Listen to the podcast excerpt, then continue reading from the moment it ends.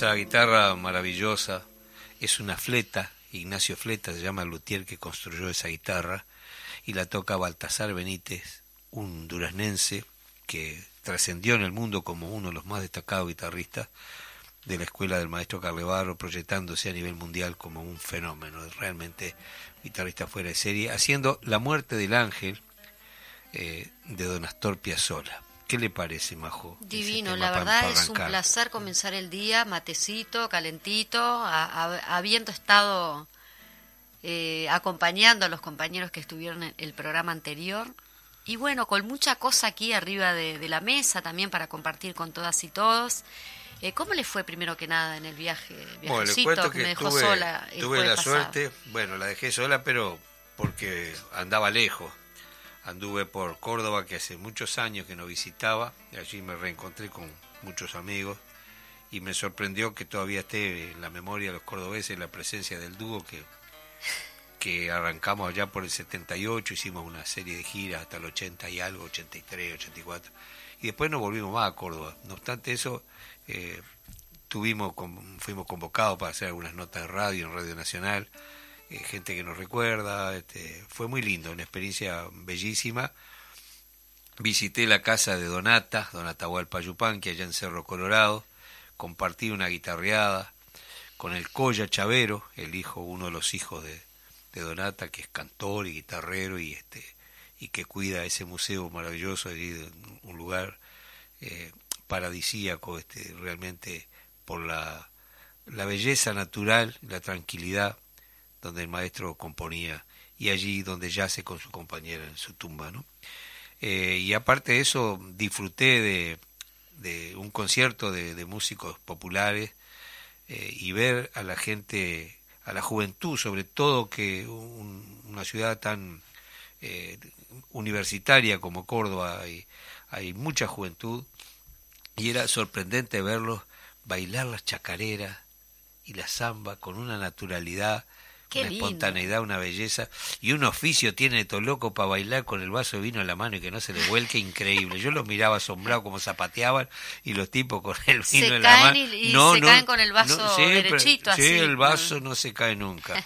Y las empanadas este, cordobesas y salteñas y tucumanas. Bueno, la verdad fue una experiencia riquísima.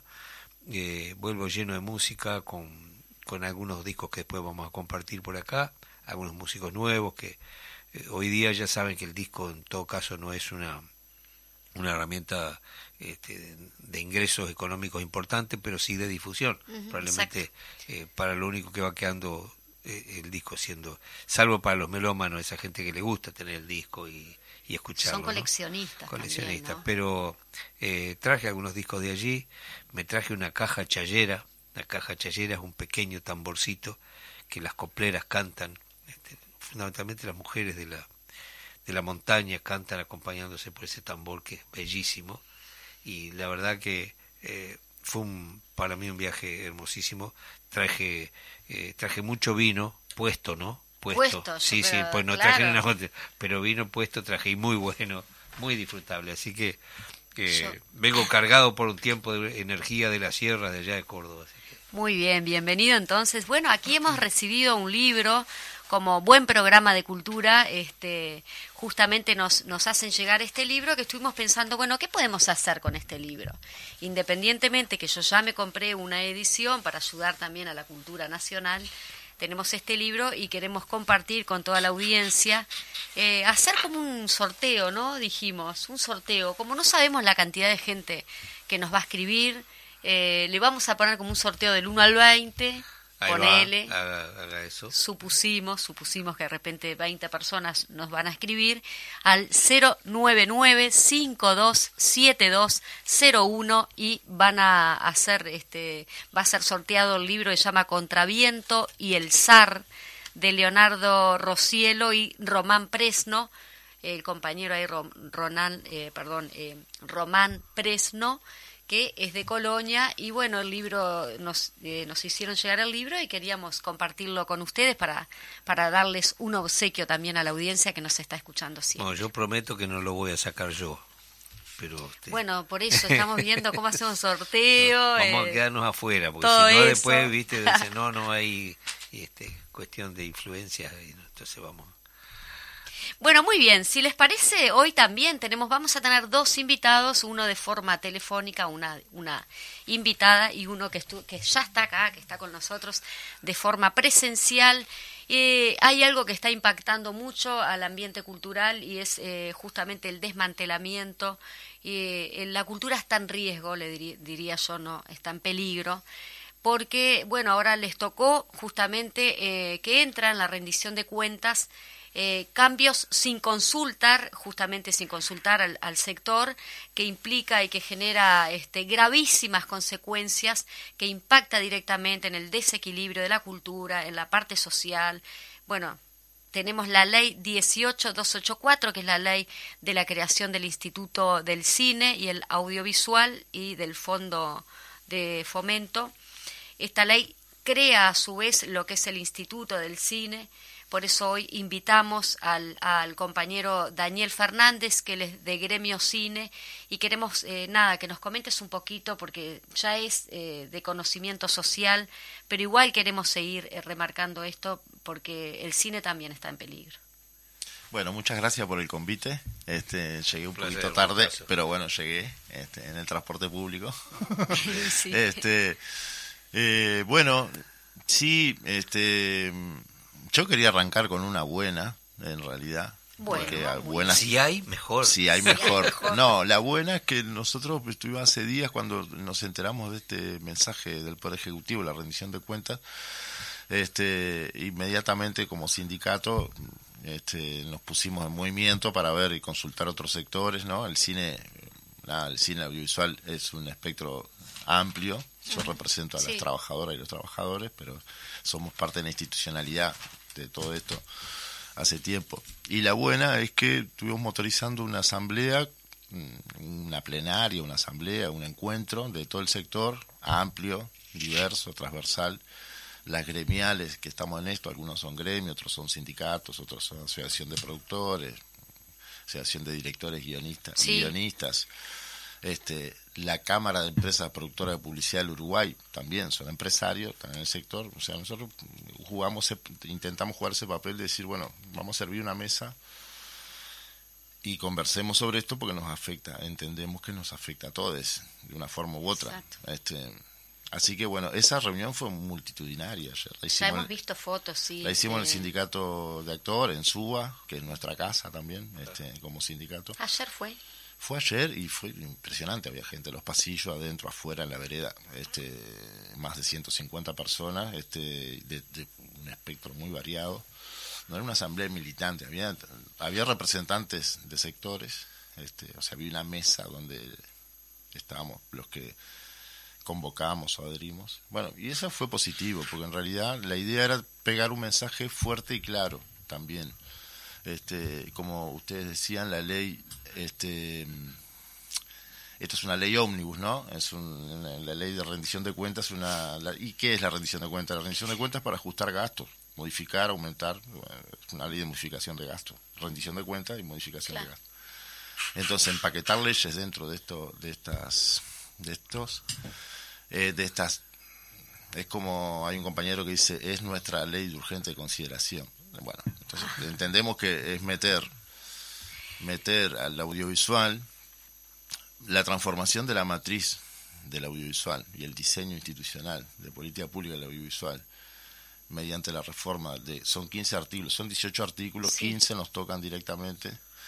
Este, y bueno, entendemos que es un método que no que, que no está bueno y eso fue lo que el plenario, o sea, un plenario tan grande y tan diverso es difícil sacar una, una moción que nos venga bien a todos. Que nos exacto. Eh, pero, todos quieren lo mismo, la, que, que nos, nos une un bien común, con intereses diferentes. Estamos del lado, distintos lados de la mesa, pero bueno, eh, nadie dice públicamente, al menos, de que, acá se quiere matar al cine nacional, acá se quiere la mejora al cine. Bárbaro.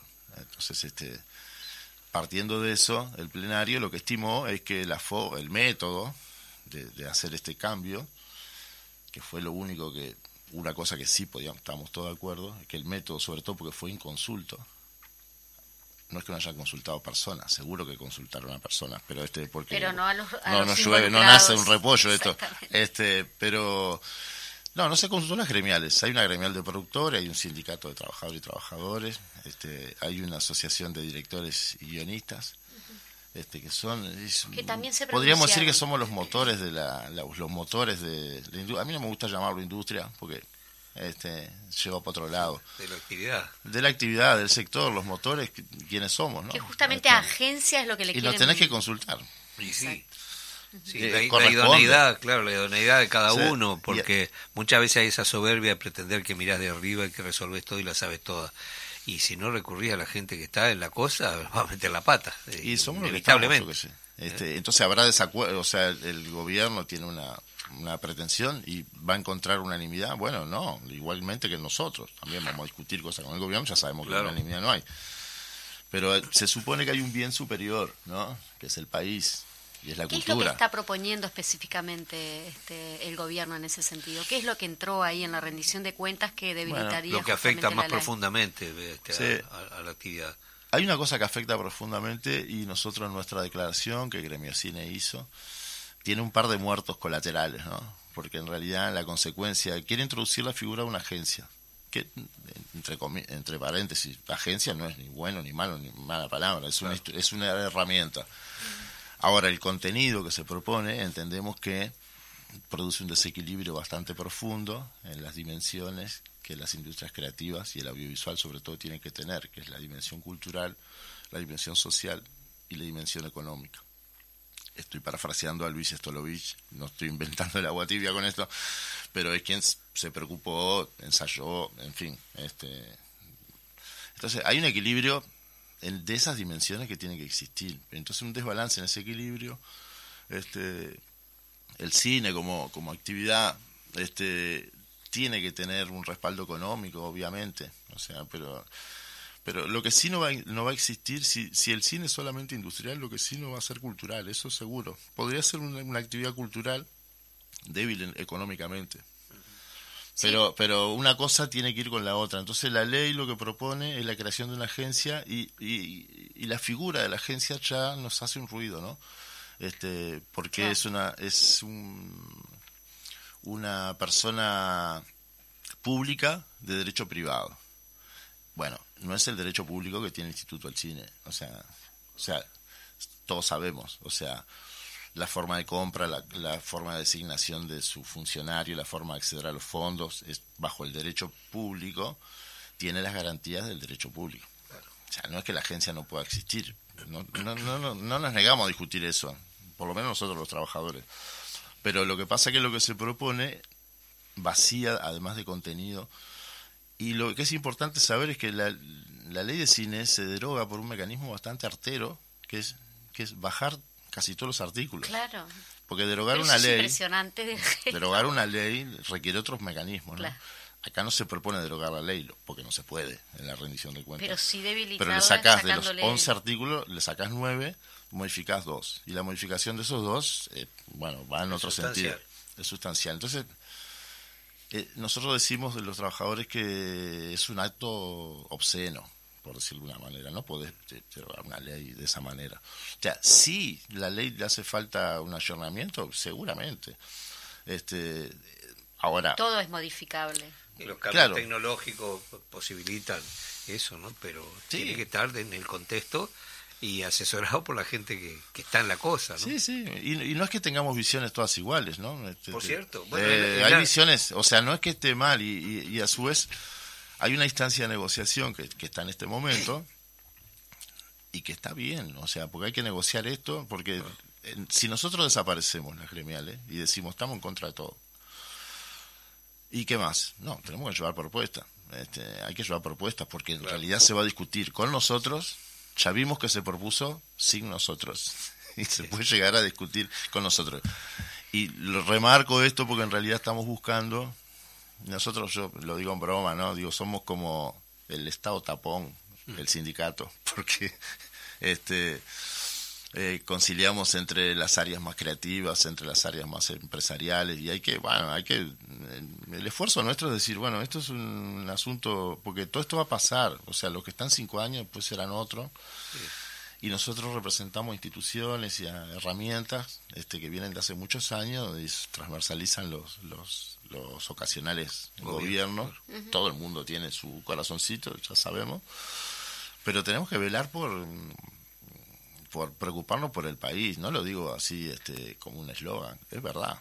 Este, y el cine es cultura, el cine es ciencia. Y, no por una cuestión chauvinista, ¿no? sino justamente, eh, vos sabés que uno que está en esto y cuando viajas realmente ves que la identidad de los pueblos eh, se, se, ve a través de la cultura, ¿no? de, la, de los proyectos culturales, de la...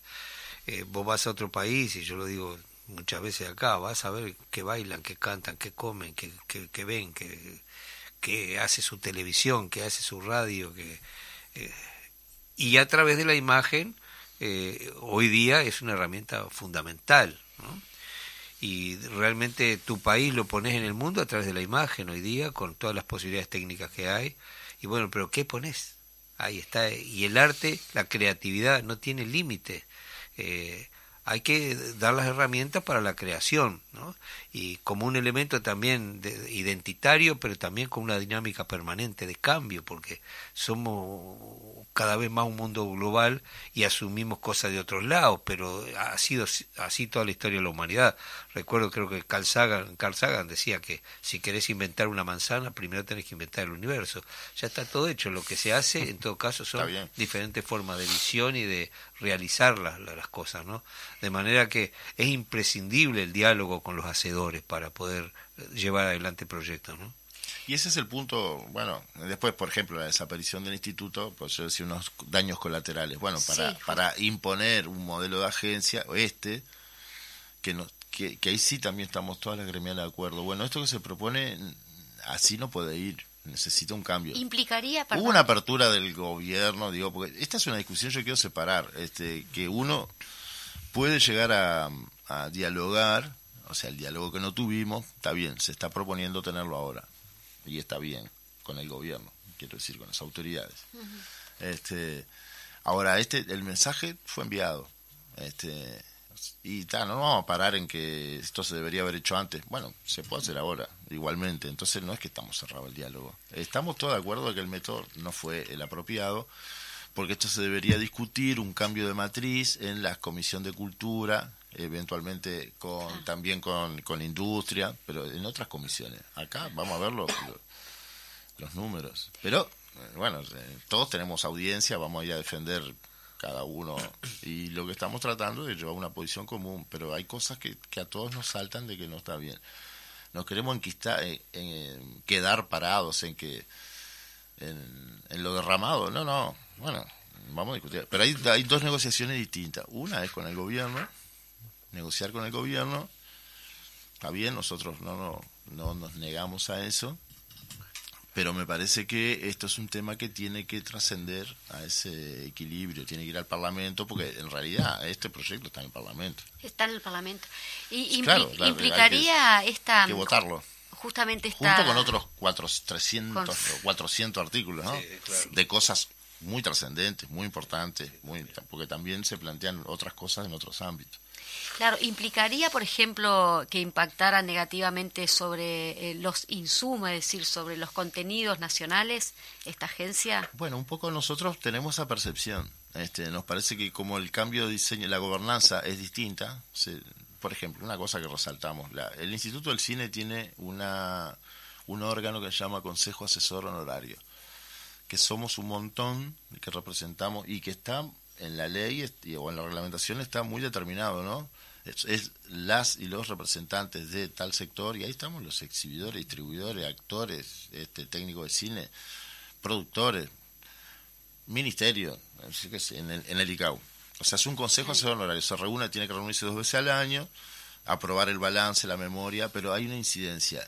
Y la gobernanza actual este, es del instituto, porque no es lo mismo que exista un instituto que una agencia, que, que, que, funciona bajo el derecho privado, que un instituto que funciona bajo el derecho público y depende directamente del, Ministerio de Educación y Cultura a través de la Dirección Nacional de Cultura. Entonces, bueno, eso será. Eh, ¿Tendrá el alcance que debe tener? No, seguramente no, pero está, existe y está marcado por la ley. Y ese consejo está marcado por la ley. Nosotros tenemos una silla ahí, igual que tenía, por ejemplo, TV Ciudad, o igual que tenía TNU, igual que tiene un ministerio, tiene la Asociación de Productores. Esas sillas desaparecen en este nuevo diseño, porque en realidad se sustituye eso por una mesa consultiva, que el gerente de, la agencia o el secretario ejecutivo de la agencia, que es un cargo rentado, que lo elige, lo elegiría un consejo, el consejo rector está integrado por tres delegados de tres ministerios. Y depende, ahora se dio una vuelta de tuerca, ¿no? Hubo, el proyecto dice que, que, depende del Ministerio de Industria. A la mitad del camino, este, Mariana Baista, en la Dirección Nacional de Cultura, en algún, algún reportaje, no porque nos haya dicho a nosotros, digo, uno se entera por los reportajes de que no, que se equivocaron ahí y que en realidad va a depender de cultura. Bueno, es una señal menos. Igualmente, este, igualmente, el diseño institucional nos parece que va volcado hacia una parte un poco más este, comercial. Sí, el, cine es una actividad privada igual, ¿eh? o sea, eh, es una actividad privada. O sea, no es necesario privatizar la actividad porque ya es privada. Este, lo que sí es necesario que sea público es el diseño de política pública. Tiene que ser una política pública porque lo es en todas partes, no es acá, es en Hollywood también, ¿eh? una política pública. O sea, tiene una potente industria pero en el cerno de todo, en el diseño, como la, la, siempre ponemos el ejemplo francés porque es muy paradigmático y son los inventores de este negocio del cine, este, pero son los que diseñaron antes que nadie una política pública a partir de 1936. Y fíjense por qué, ¿no? En el 36. Este, y se diseñó una política pública muy buena donde, o sea, ha tenido subidas y bajadas, pero el diseño de política pública es, es impecable y lo han mantenido gobiernos, es una política pública porque han pasado gobiernos de ultraderecha, de derecha, de izquierda en Francia durante todos estos años y ese ser no se sostiene. Entonces, ¿por qué? Porque habla de la identidad y de la cultura. El cine es una, una obra, pero es un producto también de intangible, generador de valor, de mucho valor, una cadena de valor potente y, es una es una cosa es como un libro no es perecedero este pero el libro es un esfuerzo solitario y el cine es un arte colectivo. Entonces el cine vino para quedarse y entonces una película. Nosotros estamos viendo la película la salida de la fábrica de los Lumière supongamos. Lo vemos ahora. Existe eso existió. O estamos viendo Metrópolis de Fritz Lang o estamos viendo el baño del Papa nuestra. Y lo vamos a seguir viendo y ese y eso existió existe, es una obra permanente, imperecedera, este, y para atrás sí tiene una cadena de valor muy importante y un derrame muy importante. Entonces, el cine es mm, como otra, como la música, la literatura, es una de las artes que vino para quedarse. Pero además el cine es integradora de todas estas otras, ¿no? Este, por ejemplo, no sé, ahora estaba hablando el otro día con, eh, con Luciano Superviel, el creador de varias este, bandas sonoras. en su último espectáculo metió la de Artigas, el baño del Papa. Bueno, hay músicos que producen especialmente para cine. Nosotros tenemos dentro de las áreas creativas este, diseñadores de arte, diseñadores de luz, este, iluminadores, diseñadores de vestuario. En fin, hay un montón de artes eh, que, en sí mismos son artes, eh, son artes en sí mismos y, las películas no las hacen, o sea, nosotros decimos nuestra consigna, esto la planteamos ayer, no hay cine sin sus trabajadores, no hay cine sin trabajadores. O sea, entonces no debe quedar en una discusión únicamente de economicistas o de directores y productores. No, esa es una parte importante. Pero las películas las hacemos entre todos. Porque si no, no hay cine. Este, esa frase la robé también del cine francés, no, no es mía. Pero no hay cine sin trabajadores. Entonces nosotros también queremos estar siempre en el diseño institucional porque nuestra opinión vale y nuestra opinión para terminar, no tiene, no tiene fines de lucro, digo yo, porque en realidad nosotros vivimos nuestro trabajo este, en esta industria o en este sector, este, pero no postulamos nosotros mismos, no postulamos a fondos, no estamos involucrados en los fondos. Y, y, nos gusta pensar que tenemos una mirada un poco más este más, amplia. más amplia y menos comprometida con el diseño económico, economicista o como se le llame. Eso es. Qué interesante todo eso, porque de verdad eh, es una crisis bastante generalizada, ¿no? El tema de la postergación de la cultura en todas sus áreas, ¿no? Y sin duda la convocatoria que tiene el, cine es amplísima, es como el teatro, ¿no? Donde se involucra un montón de gente, ¿no? Fíjate, nosotros, yo a veces, eh, el dúo, no hablo específicamente del dúo, somos dos, pero en realidad si hacemos un show somos cinco músicos arriba del escenario. Pero unas 40 personas más en la vuelta. totalmente. Y en alguno de los shows grandes, de repente, en el, Teatro Verano, ¿eh? ahí llegan a ser 200 personas trabajando en el entorno. No te preguntamos cuál era el área tuya, de, justamente Yo trabajo en arte, soy director de arte. De arte, ahí va. Recorrí todo el camino del departamento de arte, que es desde empecé barriendo el piso y hasta acá. Pero trabajo en el área de arte, he hecho muchas cosas. Y escenógrafo, bueno, A mí me apasiona todo lo que tiene que ver con la música y cine más. Este, tuve la suerte de hacer algunos audiovisuales en otros tiempos. Eh, no es el área más conocida mía, pero me encanta.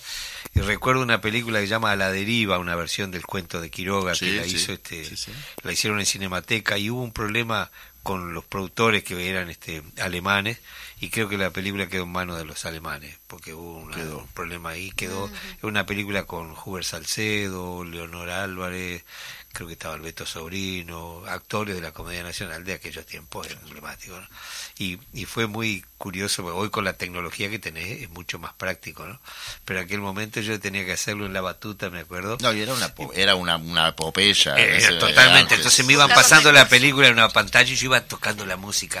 Eh, Isabel lo hice solo con guitarra pero fue apasionante lograr este, generar los climas que iba dando la película, tenía que ver con sonidos y cosas maravilloso, me parece. Y siempre quise este, formarme para hacer música de cine y no encontré los caminos. Supongo que debe haberlo. No no sé si acá existen. Bueno, no sé, yo que sé. interesante. Luciano ha experimentado con eso, pero por pero Claro, por la de él, sí, sí. Claro, es que en realidad... No hay un curso, vamos a decir. Bueno, que no hay escuela. El Uruguay, entre otras cosas que no tiene, sí tiene mucha formación en audiovisual. En los últimos años ha crecido mucho ese sector. Yo también estoy en el oeste audiovisual, que tiene una escuela comunitaria de cine, por ejemplo, que es un logro importante, eh, una escuela gratuita para el territorio, para el oeste de Montevideo. Sí. Este, bueno, y otras cosas más. Pero este pero la UTU también tiene formación, hay universidad privada, universidad pública en Playa Hermosa. Bueno, ha ido creciendo, pero no tenemos todavía escuela de formación de oficios del cine, los oficios del cine. Este, pues las escuelas generalmente apuntan a, la realización, realizadoras y realizadores, entonces después uno se va orientando en la materia específica, pero eh, la música en otras partes sí hay, una hay especialidades. Tendríamos que ir a un corte, ¿no, Eduardo? Estamos pasadito de y media. Javito, si te parece, eh, no sé si quieres ir con una canción. Sí, no, abrimos después con una canción. Vamos, vamos a, escuchar una canción después cuando vengamos del corte. La, la que sigue, la número dos de la lista allí. Después la comentamos. Vamos al corte entonces, enseguidita volvemos.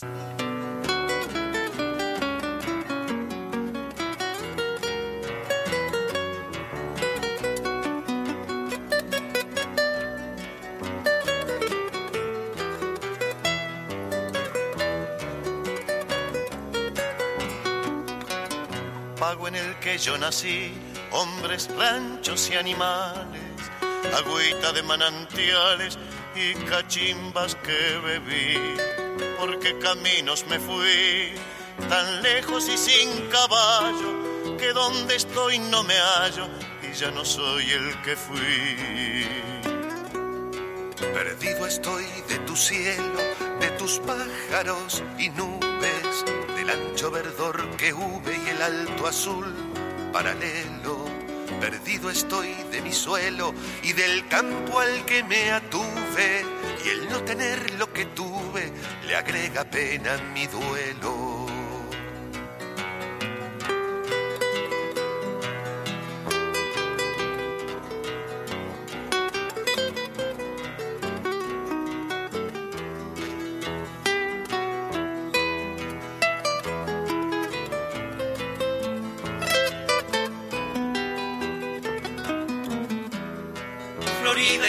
Del sauce, arroyito consecuente, jugando con tu corriente, se fue mi infancia en tu cauce, que tu recuerdo me apause, la pena y el desencanto, azul recorra mi canto y no se me desencauce.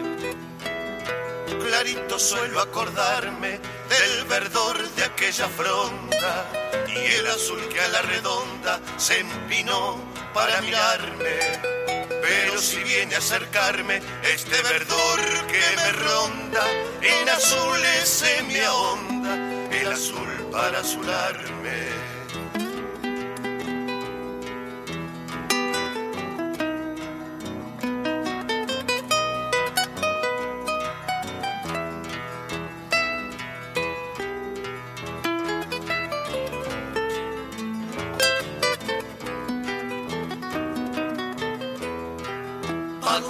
Yo nací, hombre, ranchos y animales, agüita de manantiales y cachimbas que bebí.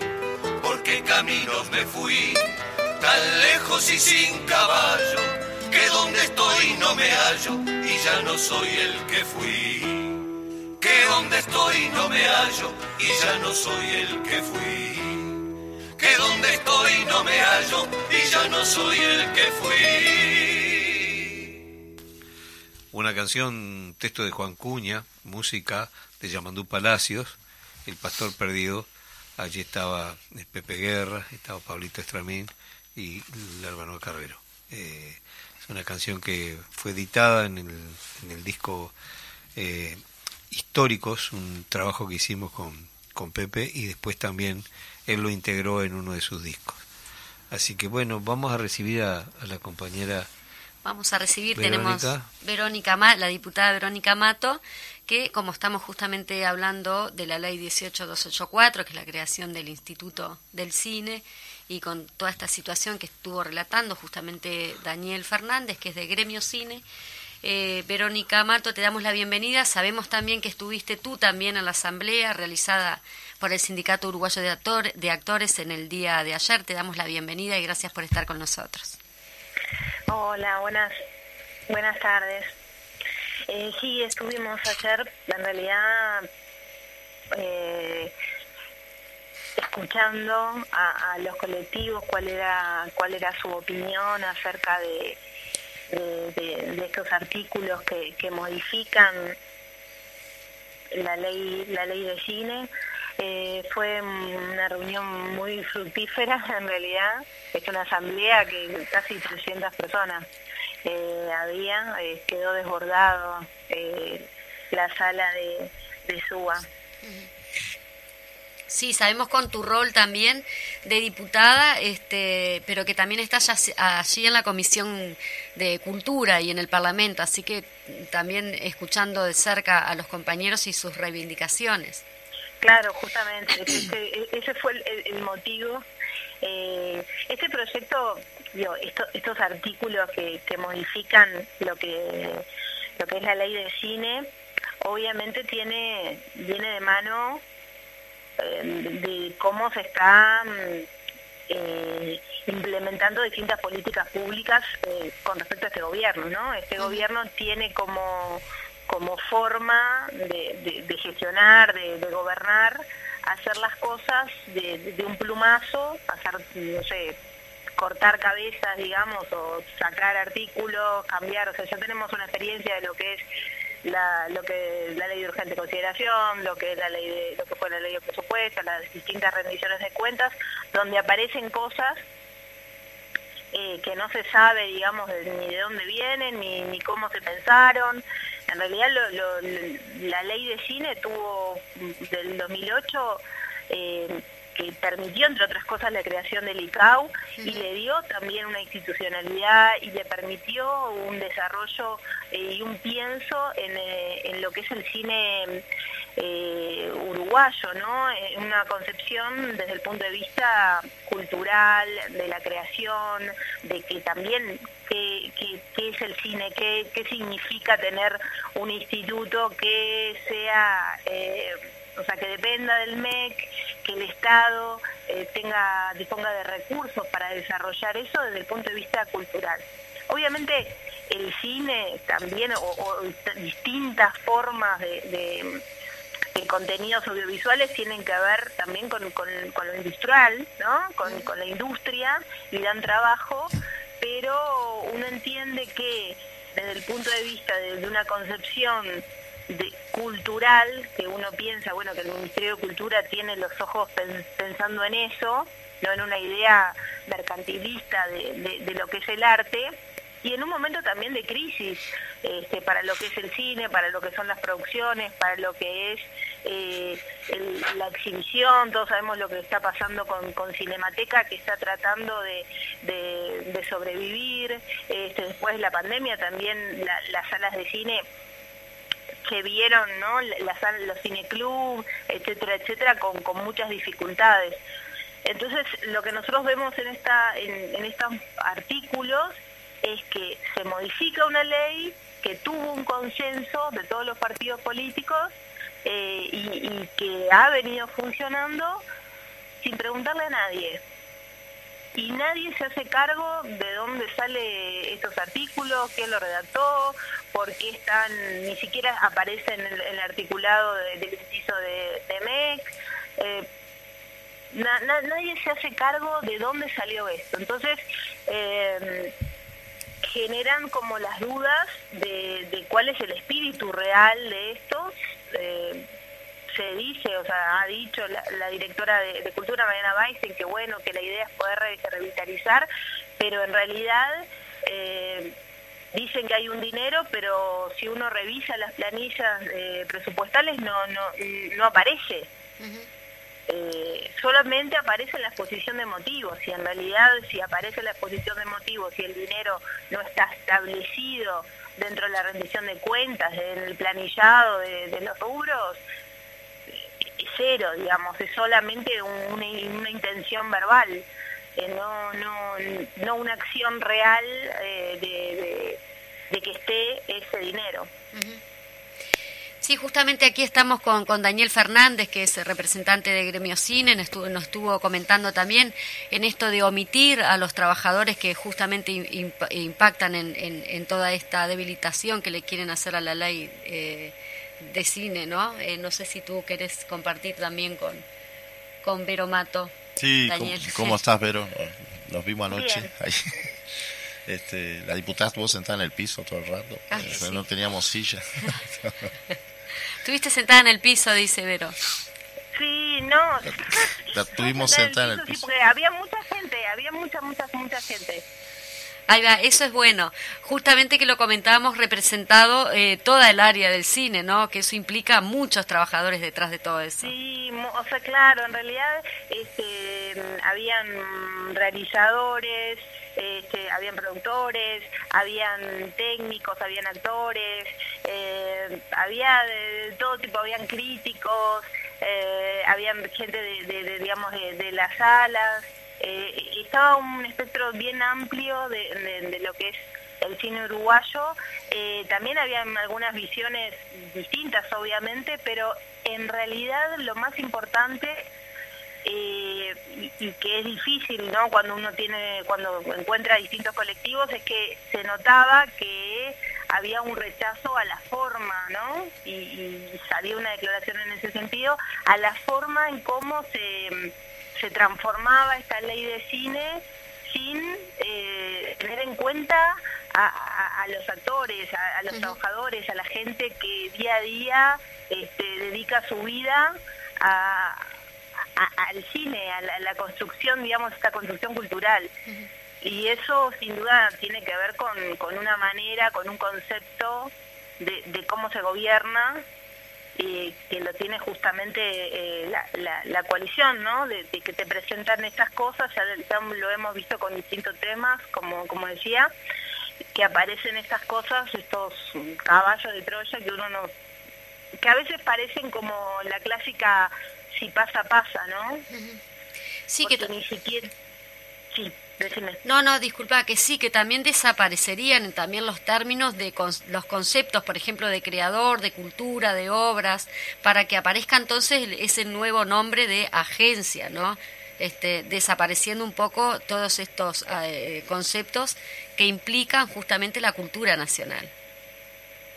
Sí, yo para meter la cuchara, perdón, este no, claro, como se desnaturaliza, porque si vos decís queremos sustituir, como algunas compañeras y compañeros dicen, no, podemos sustituir al ICAO por una agencia. Bueno, pero tiene que tener los contenidos de este, los contenidos que aseguran, digamos, este, esa mirada, esa visión, esa, o sea, a su vez hay un asunto que no mencionamos de que los fondos, los fondos para esta agencia este, son los mismos que tiene el ICAO y van a ser menos. Son 54 millones, de los cuales 14 más o menos son 40 o 41 del fondo de fomento, porque el origen era 25, pero tenía un actualizador en unidades reajustables. Una batalla que dimos en administraciones anteriores, ¿no? para que no fuera en pesos, fueran unidades indexadas. Eh, y para nosotros, para todos los que estábamos ahí ayer, era muy sentido eso, porque hubo que batallar para que tuviera. Estaba eso se deroga también, se deroga el actualizador, quiere decir que volvemos a los pesos y los pesos son dos pesos con 50 para un instituto. Igualmente nosotros decimos que este diseño institucional, lo dijimos ayer, o sea, todo lo que ese pasaje de que se comenta la actividad ha tenido un salto en los últimos años de 8 millones a 70 millones una de las cosas que a nosotros nos preocupa es eh, dónde está ese derrame, ¿no? En los sueldos no está, lo, que decimos nosotros, no están los salarios, este, porque sí tenemos más trabajo, sí trabajamos mucho más y, cobramos un poco mejor, pero esa diferencia no está, no, no la vemos. Pero ese derrame, de cualquier forma, este, fue eh, lo que el cine hoy, incluso los servicios de producción, este, o sea, para lo que uno intuye que apunta un poco este, esta movida para mejorar ese, ese, tipo de mecanismos. Este, lo que hay hoy está construido en este diseño político institucional. ¿Y para qué la vamos a, para qué la vamos a sacar? Este, que se puede mejorar, se puede, sí. Incluso lo digo eso pensando que este, también puede ser una agencia. No es, ese no es el asunto. El asunto es la gobernanza, el diseño. Este, el, lo que yo decía, el daño colateral obsceno es que además para infringir la agencia, o sea, nadie está de acuerdo con esta agencia que propone el gobierno, lo que estábamos ahí. O sea, lo que sí tenemos herramientas distintas para mejorar eso. Eso sería el punto conciliador exacto. Unos pensamos que de una manera, otra de otra, y está bien, tenemos estrategias distintas a las gremiales, pero que estemos de acuerdo en lo que se propone, no. Este, que sea inconsulto, tampoco no estamos de acuerdo. Este, y en el diseño, bueno, y a su vez quería terminar con que hay unos famosos 12 millones que nos están ofreciendo a varios, a, innovación, ciencia, tecnología, la universidad. hay un bollón con 12 millones que yo qué sé, el bollón no está. El bollón no está, yo lo decía ayer, porque en realidad esos 12 millones, que serían como un aporte de fondos nuevos, este, son una intención fiscal y no una partida presupuestal. Entonces, pueden no estar, pero lo tenés que decir, miren, eh, tal vez estén y, estamos bien, pero no lo puedo disfrazar como que están, pero no están. Digo, esto no lo estoy inventando yo porque en el equipo económico se presentó en el Parlamento y hubo compañeras y compañeros diputados que preguntaron por esos 12 millones este, al equipo económico y finalmente en las actas está que es eso. No es partida presupuestal, es una intención fiscal. Entonces, bueno, el combo, eh, lo que no nos cierra es el combo. No quiere decir que estemos en contra de todo y no estemos dispuestos a negociar. No, claro, estamos dispuestos a negociar, porque capaz que sale algo bueno. Pero nosotros queremos levantarla, eh, subir la apuesta. Nosotros parece que la, esta gobernanza tiene que ser un colegiado, o sea, como son, si hablamos de agencias o instituciones, veamos cómo funciona la Institución Nacional de Derechos Humanos. O sea, puede haber propuestas de, que, que integren ese colectivo y que, y que lo tiremos al Parlamento. En el Parlamento se resuelve. Así funciona la ANCINE en Brasil, por ejemplo. Este, es un colegiado, pero que resuelve el Parlamento, porque en realidad lo sacás de, nosotros lo queremos sacar de, esta, de este vaivén circunstancial, político partidario, de, tenemos que construir la política pública. Y eso Pensando, disculpa, este Daniel, pero para ir ya un poquito este, redondeando, pensando en perspectiva, ¿cómo se va a manejar justamente esta propuesta del gobierno, Vero? No sé eh, en qué situación estamos, qué es lo que se pretende. Bueno, al haber escuchado justamente vos la perspectiva de, los trabajadores en el día de ayer.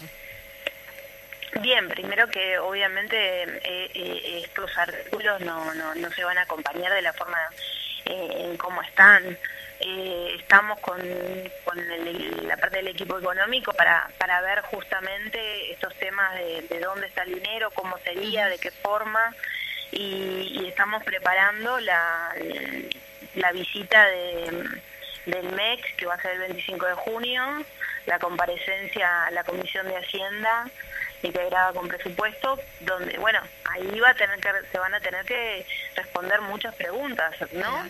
Eh, con respecto a esto, de dónde salió, este, bueno, muchas promesas que se le hicieron a las gremiales de que, bueno, que eran cosas que no se sabía, eh, no se dieron cuenta, las palabritas y no sé qué, todos con diminutivos, eh, y que, bueno, que se diga realmente lo que, lo que se pretende y que si se prometieron determinados cambios, que, que, que bueno, que se, esperamos en realidad que hayan propuestas eh, concretas de cambio, porque así se le dijo a los distintos actores. Muy bien, agradecemos muchísimo que hayas estado Muchas este, gracias, la diputada Verónica Mato. Gracias. Acá estamos con Eduardo. Muchas gracias, un abrazo para ti. Dale, Eduardo, un abrazo grande. Gracias, chao. Vamos a estar entonces atentos a lo del 25 de julio y luego estaremos informando más. Dale. Chao, chao.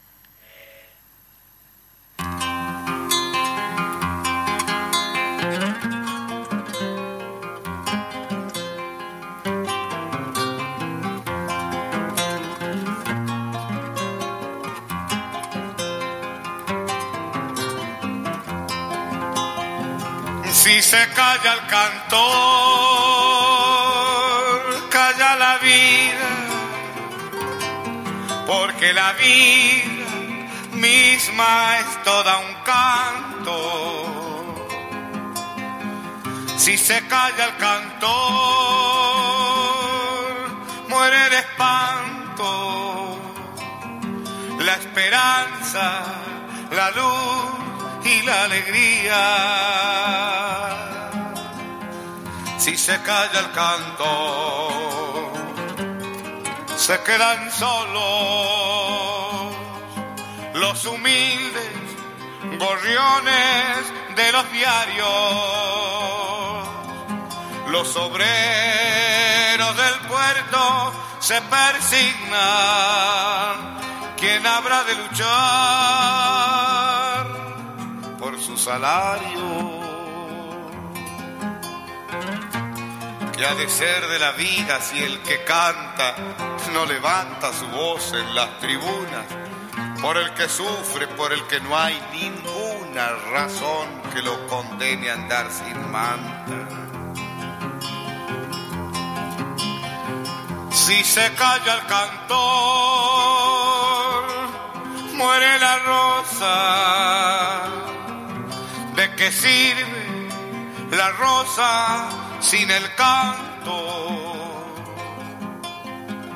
Debe el canto ser luz sobre los campos, iluminando siempre a los de abajo.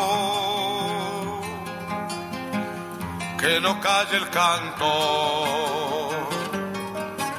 el silencio cobarde apaña la maldad que oprime.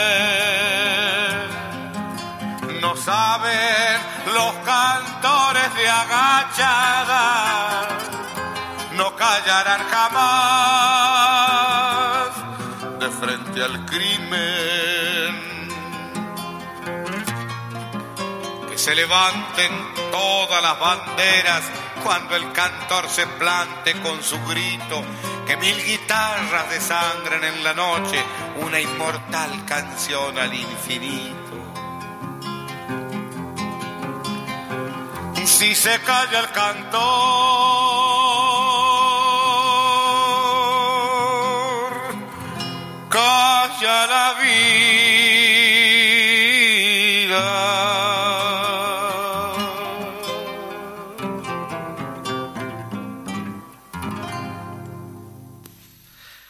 se calla el cantor, en realidad es una canción que tiene una simbología mucho más amplia. Si se calla la cultura, ¿verdad? Quedamos, los pueblos quedan sin voz. Así que nosotros nos tenemos que ir, así que estamos profundamente agradecidos a la visita de Daniel y lo estamos comprometiendo a que nos visite eh, eh, regularmente cuando quiera para conversar de la historia del cine nacional, eh, el trabajo de cada una de, los, de las funciones que conforman ese resultado final maravilloso que es la cinematografía. Eh, así que estoy muy agradecido, Daniel, muchas gracias por acompañarnos. Y nos vamos a ir escuchando Alfrediana, esa, esa que está en el número 10, la última, que es una, una canción, que una música que escribió Naldo Labrín, músico argentino, como homenaje a Alfredo Citarrosa, y la tocan el cuarteto, eh, el, cuarteto que llamaba Alfredo Citarrosa, que tiene algunos discos grabados allá hace mucho tiempo. Eh, muchas gracias a todos ustedes por acompañarnos, por estar allí y como siempre, eh, Majo, nos vemos la semana que viene por acá y nos escuchamos también. Muchas gracias a todos y todas y bueno, vamos a estar eh, rifando el, el libro, perdón, sorteando, sorteando, el libro. Ella quiere vender 099527201, manden un numerito del 1 al 20 y van a estar eh, siendo acreedores del libro. Chau, chau, nos vemos. Gracias, Daniel. Muchas gracias a ustedes por, por darnos voz. Thank you.